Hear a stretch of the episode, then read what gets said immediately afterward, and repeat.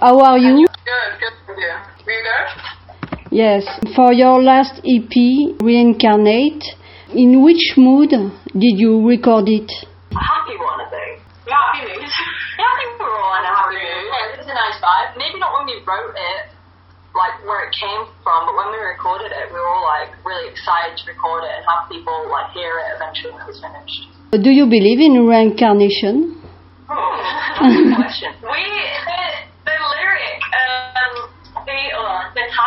"Reincarnate" is kind of like double, got like a double meaning. So it's like the the song started as like a bit of a breakup song, and it was sort of about coming out of a relationship and feeling like like yourself, you had been like sort of reincarnated from your previous self, and like you're finding yourself again.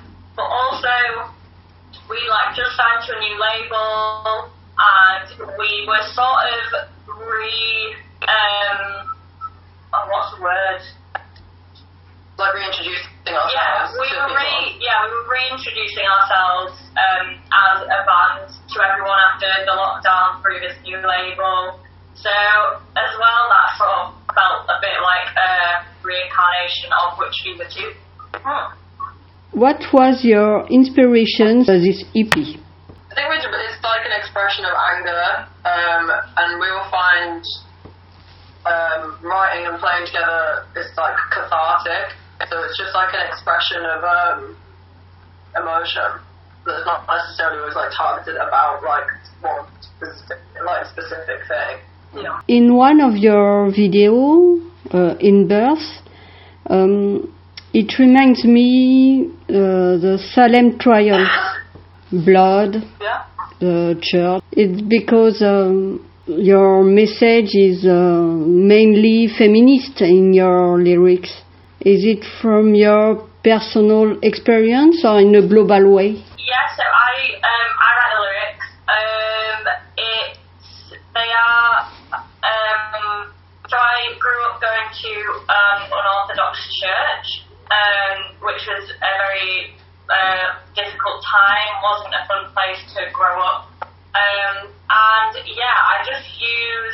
um music and art I guess, um to like work through things that I've experienced. Uh, and work through things that the church like taught about myself wrongly about myself as a woman that I'm trying to like sort of step away from. Um, but yeah, it's also as well as that, it's just like on a whole, um, the lyrics are about feeling um, like as a woman I can't be angry and I can use I can use anger um, as a tool um, and as like artistic expression.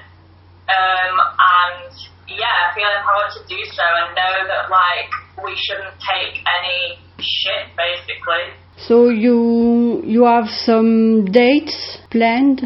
So we're touring with IDLES next year. So we're doing um, some of the European tour. So we've got one date in Brixton with them, but we've got a date in Paris as well, which will be our first time playing in France. So we're Okay. excited for that. Yeah.